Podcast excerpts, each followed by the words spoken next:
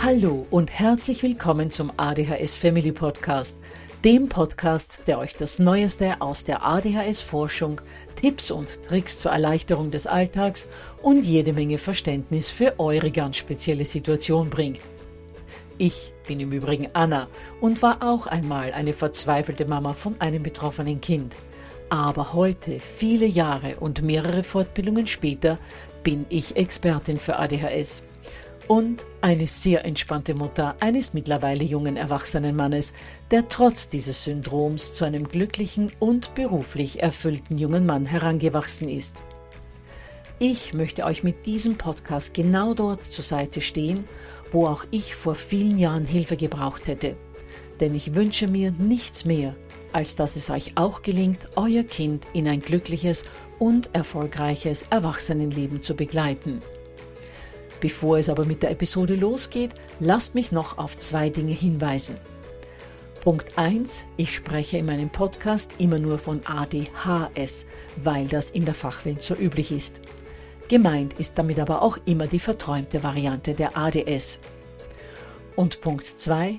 Die Werbungen, die im ADHS Family Podcast geschaltet werden, dienen der Finanzierung von Projekten, die der gesamten ADHS Community zugutekommen – denn sie werden für die Produktion von Erklärvideos für Kinder oder für das familiäre Umfeld, für die Informationsweitergabe an Pädagogen, Diagnostiker und Ärzte sowie für spezielle ADHS-Projekte herangezogen.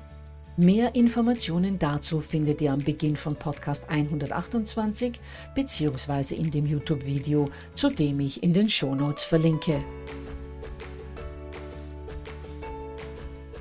Patchwork-Familien Sie sind eine immer häufiger werdende Form des Zusammenlebens, seit die Scheidungsraten in schwindelerregende Höhen gestiegen sind. Aber das Miteinander in dieser Familienform ist oft relativ schwierig.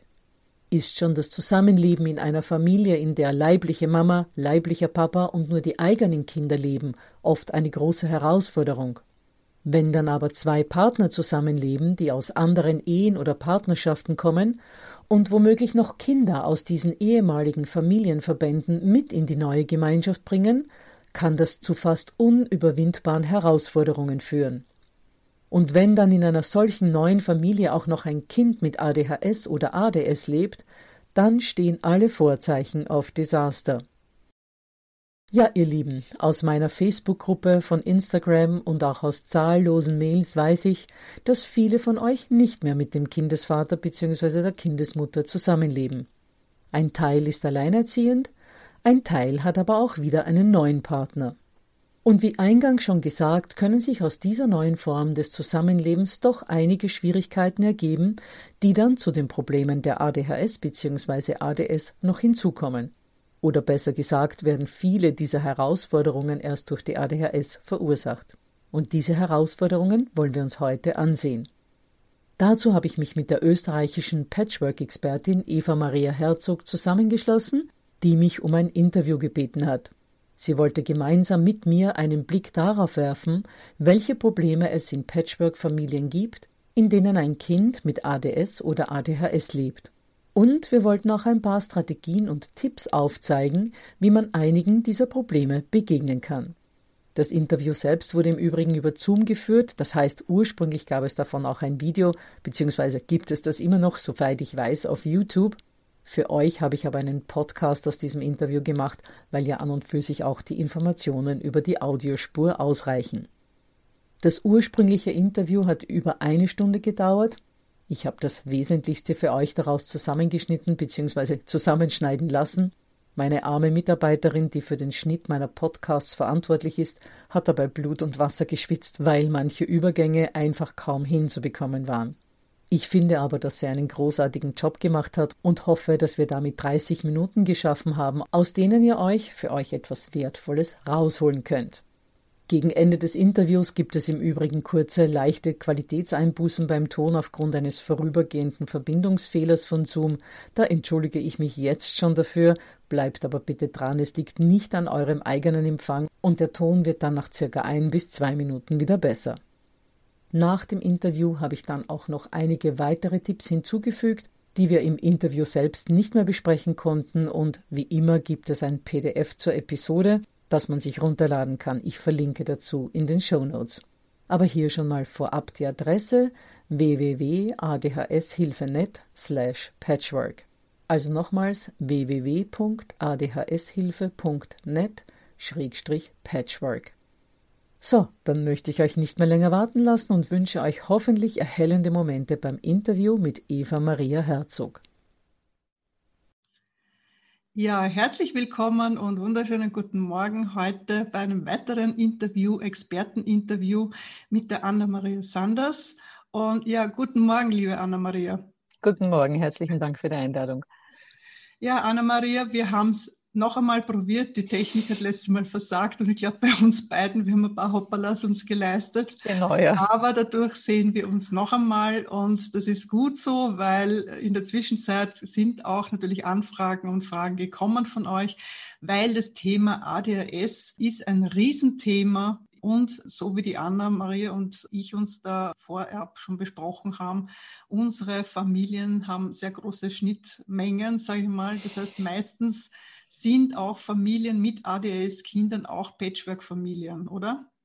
Das ist richtig und das hat natürlich auch einen Grund, weil die ADHS ein Syndrom ist, das so derartig belastend für Familien ist, dass die einfach oft daran zerbrechen. Zum einen, weil keine adäquate Unterstützung da ist, also seitens des Staates und sozialer Einrichtungen, Gesundheitseinrichtungen. Natürlich gibt es was, aber das ist viel zu wenig. Mhm. Die Eltern werden überhaupt nicht vorbereitet und begleitet. Im Schulsystem selbiges. Die Lehrer sind kaum vorbereitet, weder in Deutschland noch der Schweiz noch in Österreich. Und diejenigen, die was wissen, haben es meistens sich freiwillig angeeignet. Und das ist dann in Summe alles so dermaßen belastend für Familien, dass die dann oft daran zerbrechen. Also ich glaube, ich habe mehr alleinerziehende Mütter in der Gruppe als Paare. Das kann ich gut nachvollziehen, ja. Also auch diejenigen, die sich melden und die dann auch sagen, ja, wir sind zusammengezogen, das sind meistens Mütter mit Kindern. Vätern auch. Also ich habe sehr wohl auch Väter herinnen in der Gruppe, aber der Großteil ist natürlich, sagen wir, über 90 Prozent sind Mütter und ja, alleinerziehende Mütter, die dann sich trauen, in eine Beziehung zu gehen und wo es dann natürlich Schwierigkeiten gibt. Ja. Und die Schwierigkeiten sind mannigfaltig und ich sage jedes Mal, ADHS hat keine Lobby, ja, weil sonst würde schon viel mehr weitergehen, würde auch viel mehr geforscht werden. Und so wie Krebs und andere Krankheiten, also gibt es da kaum etwas. Das heißt, es ist alles sehr viel in Experimentierstadium. Oder wie siehst du das? Ja, das ist richtig, ja. Also wo sehr viel geforscht wird, ist natürlich von Seiten der Pharmaindustrie her. Das ist klar, die müssen ja die Medikamente, die sie dann vertreiben, auch entsprechend testen lassen. Und da gibt's wirklich viel, aber die Medikamentengeschichte ist ja nur ein Teilaspekt aus der ganzen Sache. Und wo wirklich viel mehr getan werden müsste, ist bei dieser alltäglichen Begleitung der Eltern mhm. einerseits und der Familien, sage ich jetzt mal, weil die Eltern sind ja nicht eine Insel sondern der Familien, auch der Geschwister, auch ganz wichtig. Und andererseits auch, wie gesagt, der Lehrkräfte. Und da hapert es komplett. Mit den Medikamenten, da sind wir recht gut mit Studien aufgestellt. Ja, man sagt ja, du hast ja aus eigener Erfahrung, du hast ja selber, bist ja selber Betroffene und du hast aus der äh, Not eine Tugend gemacht, das heißt, du hast dich spezialisiert darauf. Wie kam es dazu? Wie kam es dazu? Naja, unser kleiner Sturzpilot war von Anfang an auffällig. Ich erzähle immer gern, dass es im Bauch schon so war, also war extrem unruhig.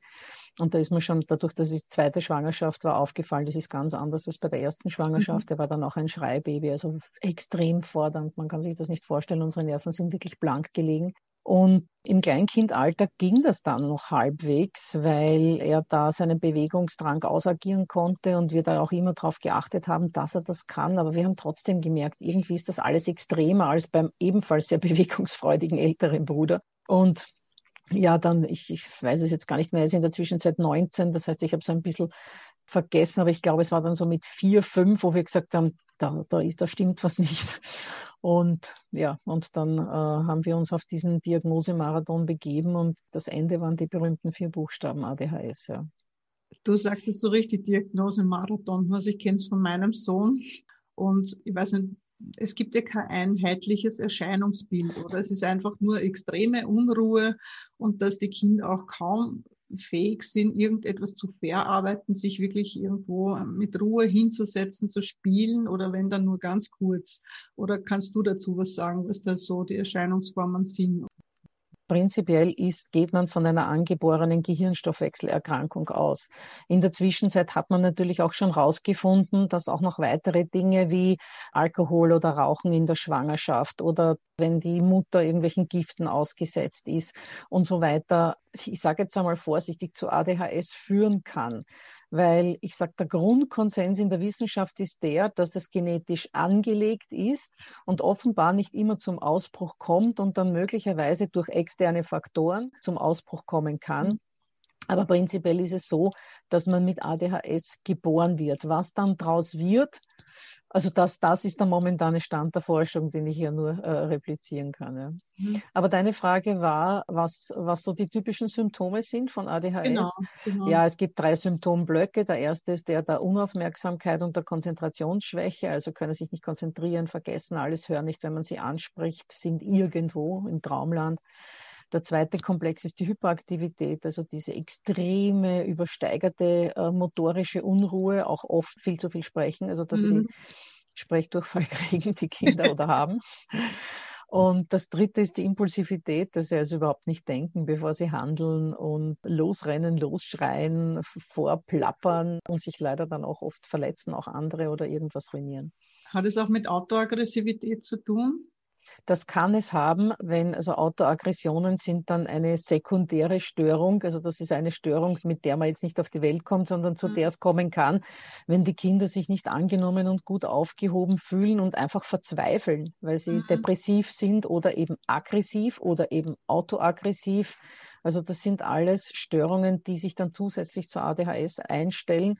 Und es ist nur ein ganz, also ein relativ kleiner Prozentsatz von Betroffenen, die keine zweite Störung haben, zusätzlich zur ADHS. Das ja. liegt circa bei 30 Prozent. Die anderen 70 Prozent haben zusätzlich eine Depression, Autoaggression, sonst was. Ja. Jetzt hast du gesagt, das heißt, ihr seid so nach wie vor zusammen, der Mann und du. Ja, Gott sei Dank. Das, ihr habt es geschafft.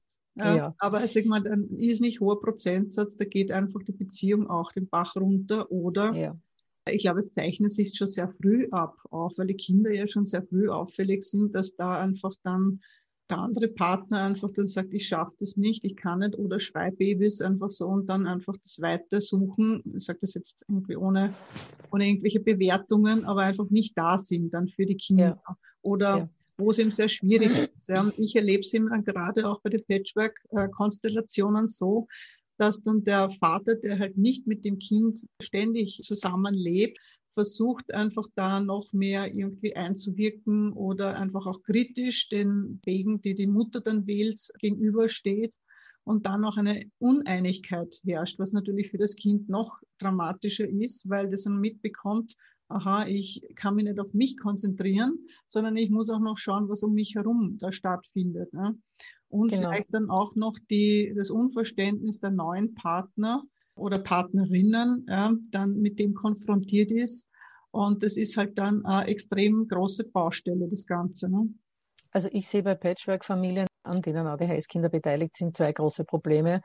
Und die hast du jetzt beide genannt. Nummer eins, dass der Partner, der das Kind nicht ständig bei sich hat, und das ist halt meistens der Vater, quer spielt gegen die Maßnahmen der Mutter.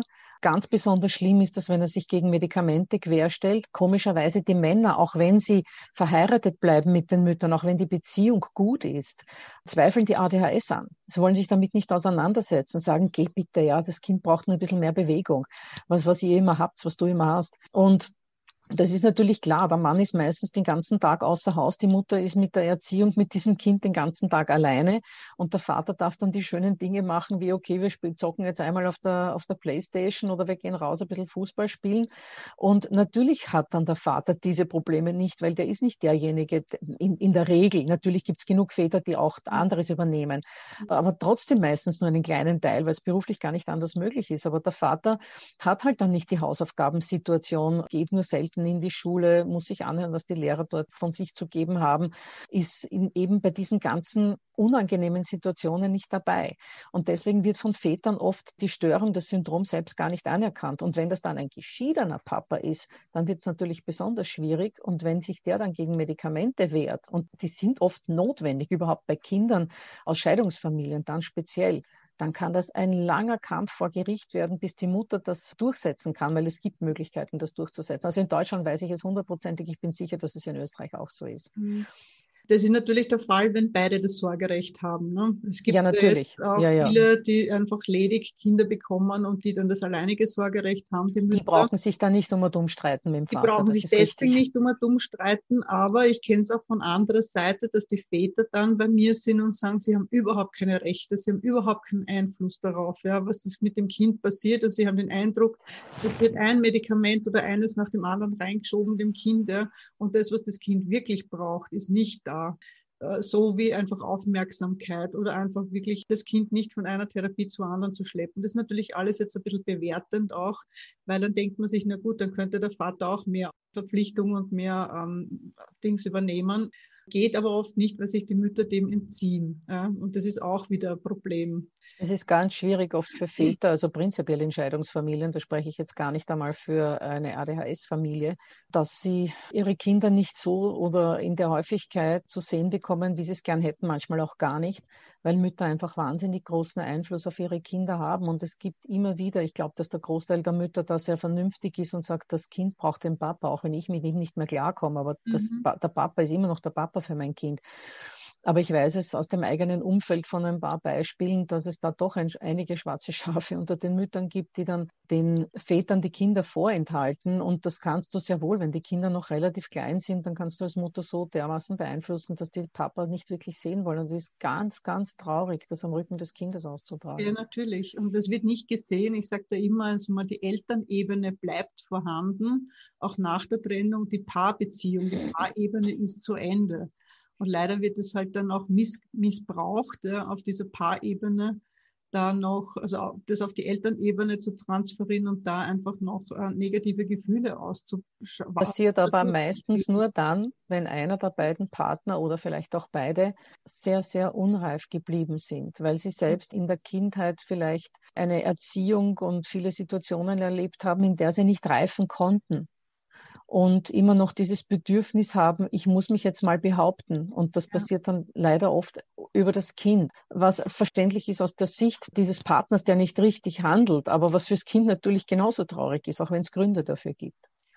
Es ist ja das auch, wo wir Coaches auch da sind und sagen, bitte, bitte schau auf dich selber ja, und schau, wo du stehst und bitte auch diesen kritischen Blick zu haben, ja, weil was du eben gerade angesprochen hast, ist auch diese Elternebene und diese Kindheitsebene, in der leider viele dann hineinrutschen und dann einfach merken, dass Gefühle da sind, mit denen sie nicht umgehen können und dann auf alte Verhaltensmuster zurückgreifen, die halt aus der Kindheit sind. Weil wenn ich etwas jemandem etwas zu Fleiß mache, dann ist das ein Kindheits-Ich, was da ruft und kein Erwachsenen-Ich. Ja? ja. Weil, äh, und wir sind halt nicht alle so abgeklärt. Und ich merke es halt, es ist viel Bedarf daran, sich auszutauschen. Da kannst du mir sicherlich auch zustimmen, viel Bedarf, sich auszutauschen und was hast du noch und welches Mittelchen hilft dort und was hilft da.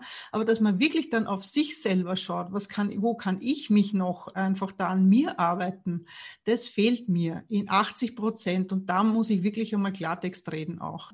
Es fehlt ja. mir in 80 Prozent der Fälle, wo man wirklich sagt, so, Eva, ich schau mal dahin und bitte machen wir mal und, und auch von, von außen natürlich diese Fremdwahrnehmung auch ausnützt und sagt, schau mal auf unser Familiensystem, schau mal drauf und was können wir gemeinsam da machen. Und wir arbeiten ja mit allen, mit den ganzen Familien. Ne? Das ist einmal wichtig, Natürlich, weil immer nur am, am Kind rumzuschrauben, ja. wie das leider in der ADHS-Szene ja. sehr häufig passiert, wie du gesagt hast, von einer Therapie zur nächsten. Klassische ja. Therapien, anerkannte Therapien, super, ja. Aber sehr viele Menschen glauben, dass sie, wenn sie das Kind äh, irgendwo hinbringen, dort der Zauberstab geschwungen wird und das Kind kommt dann gut wieder aus dieser Therapie raus und bleibt ab jetzt still sitzen, lernt super und zappelt nicht mehr. Also so ist das nicht. Und bei einer, bei einer Scheidungsfamilie genau das Gleiche. Das heißt, ich muss einmal wirklich auf mich als Erster schauen. Mhm. Was bringe ich damit, dass es nicht läuft? Egal, ja. ob das jetzt im Zusammen, in diesem Zusammenwirken ADHS und Mama oder Papa ist ADHS-Kind, Mama, Papa, oder ob das jetzt mit der Scheidungsfamilie ist. Was steuere ich bei, dass es nicht läuft?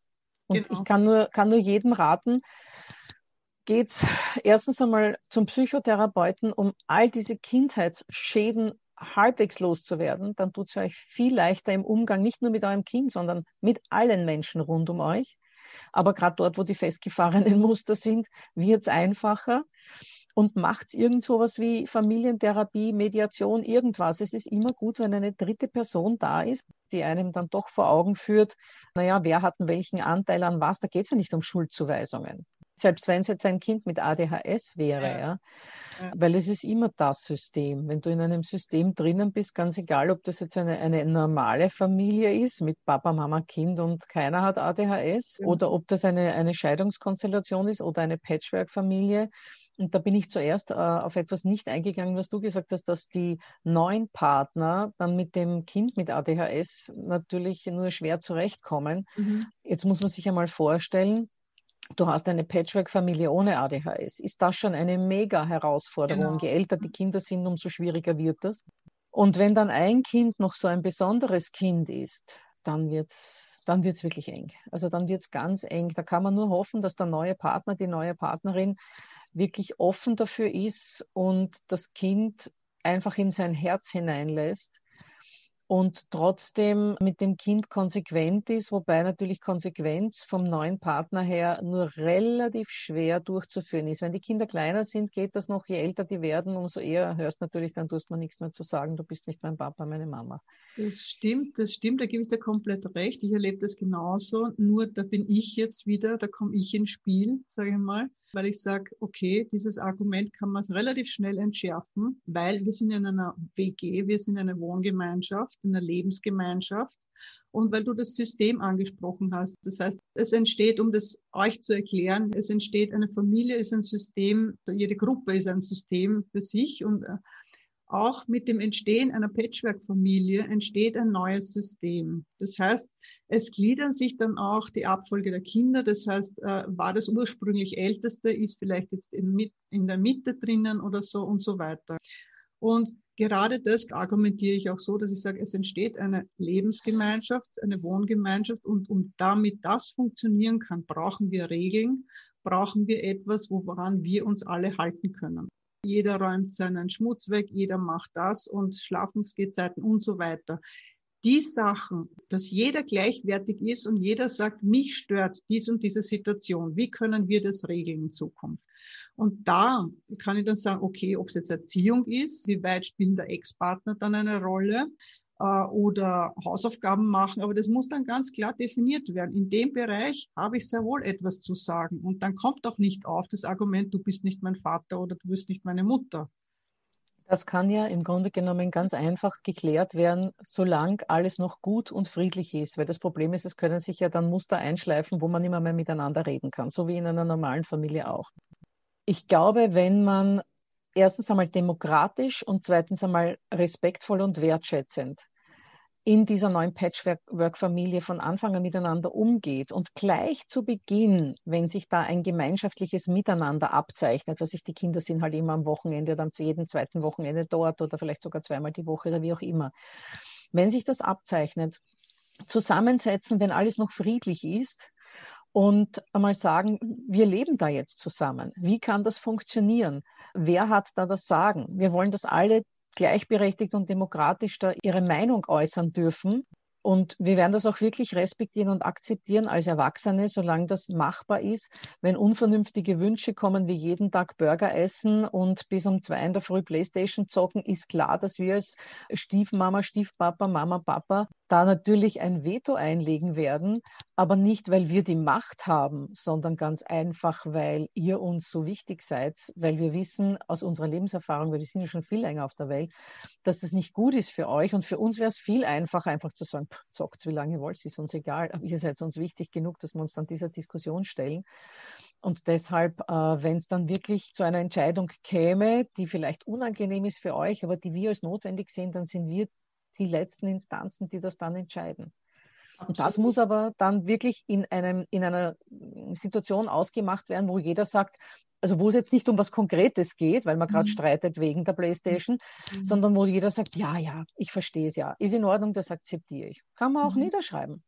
Es ist natürlich ein riesen, riesen Geduldsspiel und äh, es ist eine Lernaufgabe für die ganze neue Familie. Das muss man wirklich auch sagen. Ich erlebe es jetzt auch wieder mit Vätern, mit Stiefvätern, dass die sagen, ich kann nicht mehr. Ich, ich komme vor, wie wenn ich einfach in den Schrank gestellt werde ja, und dann wieder rausgeholt werde, wenn man mich braucht, ja, wenn es ums äh, finanzielle Verantwortung geht. Und ansonsten ist die Mutter quasi hundertprozentig mit den Kindern beschäftigt. ja, aber das ist genau das, was in einer Konferenz, auch wenn das jetzt blöd klingt, in einer Familienkonferenz besprochen werden muss. Und zwar noch lange bevor keiner mehr miteinander reden kann und sich keiner mehr in die Augen schauen kann. Relativ ja. am Anfang, dass man sagt, wir müssen da jetzt miteinander klarkommen. Wir wollen, dass sich jeder wohlfühlt und sind uns wirklich, wirklich wichtig. Und diese, das muss man auch spüren, was man da sagt. Ja, das ja. muss in, aus einem wirklich äh, vom Herzen Herzen rauskommen. Ja. Und das wird man ja auch spüren. Man will ja wirklich, dass alle miteinander gut ja. auskommen ja. und den Kindern vermitteln, dass man sich da jetzt bemühen wird, dass es immer wieder Reibereien geben wird, dass man vielleicht sich auch so Dinge ausmacht, äh, jeden Samstag oder immer, wenn die Kinder eben da sind, sagen wir, das wäre jetzt das jedes zweite Wochenende, dass man sich eine halbe Stunde Zeit nimmt, um die und die Uhrzeit und zusammensetzt und sagt, was hat denn gut geklappt oder wo braucht man eine Veränderung? Das ist super, der Hinweis. Und ich sage es auch, auch jedes Mal, ist es meistens so, dass man den Kindern das eben nicht zutraut. Und da weiß ich aus 14 Jahren Erfahrung, wo ich soziales Lernen mit Kindern gemacht habe, ab der dritten Schulstufe. Also ab acht, neun Jahren ist eigentlich auch schon ab der ersten Schulstufe. Also sie wissen, was Respekt ist. Dort, wo es weh tut, wenn meine Grenzen missachtet werden, dann tut's weh. Da fängt Respekt an. Und da ist es auch so, und das möchte ich auch heute mitgeben, dass Lehrer und Lehrerinnen sehr wohl auch in die Situation kommen, zu erkennen, da ist eine besondere Situation bei dem Kind und die Eltern wollen es aber nicht wahrhaben. Es ist nicht nur so, dass einfach unverständliche ja. Lehrer da sind, die einfach, naja, fordern, fordern, fordern, sondern es ist sehr wohl auch umgekehrt. Natürlich. Ja. Natürlich, es gibt Eltern, Lehrer, die sagen, da ist ein Manko, ein Defizit. Genau. Wir vermuten Autismus, wir vermuten ADHS, wir vermuten sonst irgendwas. Und die Eltern blanken da ab. Das Problem ist nur, solche Eltern erreichst du sowieso kaum. Ich glaube auch nicht, dass solche Eltern uns heute zuhören, weil die machen einfach ihr Ding, die fahren ihren eigenen Weg, sehr zum Leidwesen der Kinder.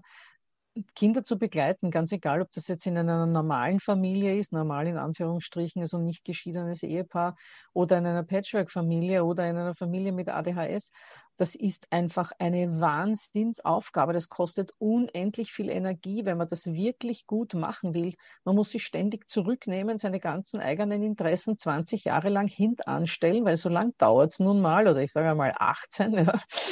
Bei mir wird es jetzt gerade besser. Aber das ist einfach wirklich ganz viel Arbeit. Und auch nur sehr wenige Menschen erkennen, bei allem im Leben das Vorbeugen immer besser ist, als Schadensminimierung dann zu betreiben. Mhm. Also, dass ich mich vorher schon bemühe, dass es zum Schaden gar nicht kommt, dass ich mich eben vorher zusammensetze und sage, okay, wo hapert's oder wie, wie stellen wir uns denn das vor? Anstatt, wenn alle schon total genervt sind, mich dann zusammenzusetzen und vielleicht gar nicht mehr in diese richtige Stimmung zu kommen, in diese richtige innere offene Haltung zu kommen, wo dann noch irgendwie ein Konsens möglich ist. Und ähm, ja, dieses Grenzen einfordern. Und du, ganz am Anfang haben wir auch gesprochen, glaube ich, wegen Struktur. Also es ist so, so wichtig. Ich erlebe es auch immer wieder und ähm, teilweise auch die Coachings dahin, damit zu verwenden, wirklich Struktur zu schaffen. Gerade Kinder brauchen das, die in einer Patchwork-Familie äh, ja. leben, weil die haben zwei Haushalte, in denen sie zurechtkommen müssen.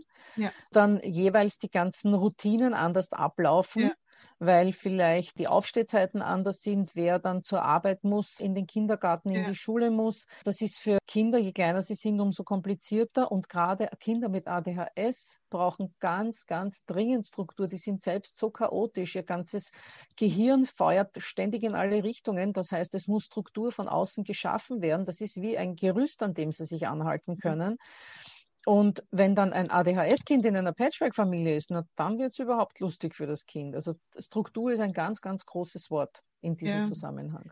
Und es kommt dann natürlich, na ja, ich würde es eh gerne machen, aber mein Ex oder meine Ex haltet davon nichts oder macht da nicht mit. Es ist völlig egal, sage ich jetzt einmal. Natürlich ist es schade, dass man nicht zusammen etwas bewirken kann. Aber es ist immer noch besser, du machst etwas für dein Kind und du schaffst Struktur. Das eine wollte ich dich noch fragen, wie du dazu stehst, Anna-Maria. Und zwar ist es, ich habe eine Jugendamtsangestellte oder Sachbearbeiterin, die der Meinung ist, ADHS ist hauptsächlich etwas, was in Erscheinung tritt nach Trennungen, nach Scheidungen. wo das Kind einfach dann sagt, ja, also Aufmerksamkeit zeigt. Ja, also das ist natürlich, schau mal, was sind die Symptome von ADHS? Wir haben schon kurz gesagt, die können sich natürlich großteils auch überschneiden dann mit ich sage jetzt einmal, traumatisierten, mit den Symptomen, die traumatisierte Kinder zeigen und eine Scheidung ist meistens ein Trauma. Das ist natürlich dann, dass ich äh, keine Regeln mehr befolgen möchte, dass mir vielleicht die Aufmerksamkeit entgleitet in der Schule, weil ich ständig im Kopf bei Mama und Papa bin, wie wird das weitergehen. Das kann natürlich auch dieses impulsive Verhalten sein, dass man einfach was rausschreit, weil man komplett verzweifelt ist und auch gar nicht die Kraft hat, da jetzt nachzudenken oder sich sozial zu verhalten. Das können Aggressionen sein, die aus all dem heraus entstehen, weil sich meine Eltern getrennt haben und ich jetzt Angst habe. Also all diese Symptome die traumatisierte Kinder zeigen können, äh, überschneiden sich häufig mit ADHS-Symptomen. Aber ein, ein Scheidungskind, das ich sage jetzt einmal dann mit 10, 12 Jahren diese Symptome zeigt und vorher unauffällig war, woher käme die ADHS plötzlich? Also es müsste schon eine extrem leichte ADHS sein, deren Symptome sich dann eben durch diese Umstände verstärken. Ja, mag, mag möglich sein, aber im Normalfall, wie gesagt, kommst du so auf die Welt. Und natürlich gibt es auch gerade der ADHS, leicht, mittel und schwer. Und äh, gerade die mittleren und die schweren, die merkst du von Anfang an. Die leichten, da kannst du es möglicherweise noch relativ lang kaschieren passieren, wenn du gut mhm. äh, aufgehoben bist, aber spätestens im Schulalter kommt das raus, weil äh, da in der Schule geht gar nichts bei diesen Kindern, auch bei leichter ADHS meistens. Mhm. Ja. Ich habe ja eine so eine ADHS-Seite, die heißt ADHS Family und vielleicht magst du dann drunter verlinken, das ist www.adhshilfe.net, also ADHS-Hilfe in einem geschrieben. Und da kann man zum Beispiel einmal die Symptome nachschauen. Und mhm. da kann man mal sich einen Überblick schaffen. Wie, wie, wie ist denn das mit ADHS-Kindern? Wie würde ich denn das erkennen? Erkennen tut man es natürlich nicht, sondern die Diagnostik. Aber kann ich mal schauen, ob ich mein Kind da wiederfinde? Oh je, ja, tatsächlich. Na, vielleicht sollte ich das Kind diagnostizieren lassen. Also da kann man einiges einmal drüber nachschauen. Und vor allem gibt es auch Blogs und Podcasts seit neuestem. Und zu den Ursachen kommt jetzt auch bald mal ein Podcast raus. Also es kommt jetzt jede Woche ein Podcast raus, für die, die nicht lesen wollen, sondern lieber zuhören wollen. Okay, super. Das heißt, da sind wir schon beim letzten Punkt, jetzt Medikamente. Das spaltet natürlich sehr. Also du hast vorhin gesagt, Medikamente sind äh, oft hilfreich, ja. aber sind ja nicht das Allheilmittel, wenn ich das so zusammenfassen darf. Ja, genau. Richtig, ja. Also zum Thema Medikamente. Viele Menschen haben davor Angst, verständlicherweise. Man hat immer wieder hört man von der Chemiekeule oder davon, dass die Kinder davon abhängig werden. Die Forschungslage ist so, dass die Kinder, die keine Medikamente bekommen und sie bekommen haben und sie gebraucht hätten, viel eher von anderen Substanzen abhängig werden. Und das sagt eine Mama, die nie Medikamente gegeben hat. Also ich bin jetzt nicht ein Medikamentenfreak, ja. Mhm. Ich bin einfach neutral. Das Kind, das die Medikamente braucht, soll die Medikamente um Gottes Willen bekommen, weil die Folgen sind schrecklich. Und noch dazu, was mir damals auch geholfen hätte, weil wir haben Medikamente, die damals noch nicht so beforscht waren. Ich meine, das ist ja doch jetzt 15 Jahre her. Das war schon ein bisschen so die Angst auch bei uns.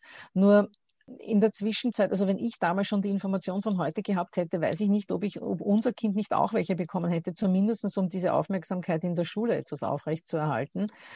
Und äh, ich sage mal, probieren kann man es ja. Das Kind, dem Kind fügt man ja keinen Schaden zu. Man muss aber auch dranbleiben. Oft ist die Dosis falsch, oft ist der Wirkstoff falsch. Es gibt ja verschiedenste Medikamente. Wirklich probieren und dem Kind die Chance geben. Wenn gar nichts geht, geht es eben nicht. Aber ich sage mal, bei mittlerer und äh, schwerer ADHS kann das ein Segen sein. Ich kenne so viele Familien, da war schon das Jugendamt, die Kinder wären schon fast weggekommen, weil die Eltern es nicht mehr handeln konnten. Die waren aggressiv, autoaggressiv und dann kamen die Medikamente und bam. Aber umgekehrt, nur die Medikamente zu geben, das geht nicht. Das Kind muss einfach wirklich gut, gut, gut begleitet werden mit einer super Beziehung, mit all dem, was wir heute gesprochen haben, weil die Medikamente ermöglichen nur zu lernen, so, sich sozial angepasst zu verhalten. Die sind jetzt keine Zauberpille, die alles auf Null stellt und alles ist super. Mhm. Aber die, die Voraussetzungen werden durch die Medikamente geschaffen. Also, dass die Beziehung zum Kind die Basis ist, das ist einfach ganz klar. Wenn mich die Leute fragen, was soll ich machen über ein Kind mit ADHS und wenn ich nur eine Antwort geben dürfte, ohne die ganze Situation zu kennen, sage ich immer Elterntraining. Weil dort, wenn du ein gutes Elterntraining hast, lernst du, wie gehe ich mit meinem Kind um? Was muss ich von meinem Kind verstehen? Ja? So, und jetzt zeige ich euch noch einmal, das ist ja das Logo von dir und von deiner ja. Initiative genau. ADS Family, Hilfe für Eltern. Was ist genau jetzt dein Angebot? Das heißt, dort kannst du einfach, du kannst dir einfach dort Informationen holen von der Seite. Also da gibt's keine bezahlten Angebote. Du kannst dir einfach Informationen holen in Form der Blogs, der Podcasts, Grundwissens. Du kannst mich auch anschreiben, wenn du irgendwas wissen willst. Also das ist alles, was es dort gibt. Und ich mag die Podcasts besonders, weil ich selber bin Podcast-Hörer und ich gehe jeden Tag so ein bis drei Stunden walken, weil ich das einfach unheimlich gesund finde. Und da höre ich eben meine Podcasts über andere Themen. Aber ich weiß, dass man dann so richtig super kombinieren kann, ich weiß nicht, putzen oder walken oder im Auto fahren und Podcast hören. Ja, super. Okay. Ja, wir wünschen euch einfach noch alles Gute, alles Liebe und bleibt zusammen und wirklich bleibt mit deinem Kind in Kontakt und schau bitte ja. wirklich, was da Thema ist und wie dich dein Kind auch persönlich auch weiterbringt mit dieser trotzdem sehr, sehr großen Herausforderung. Ne? Genau, richtig. Gut, dann alles Liebe, alles Gute und ciao. Ciao. So, ihr Lieben, ich hoffe, da war einiges dabei, das euch in eurer Situation ein wenig weiterhilft. Ich möchte euch zusammenfassend jedenfalls Folgendes mitgeben.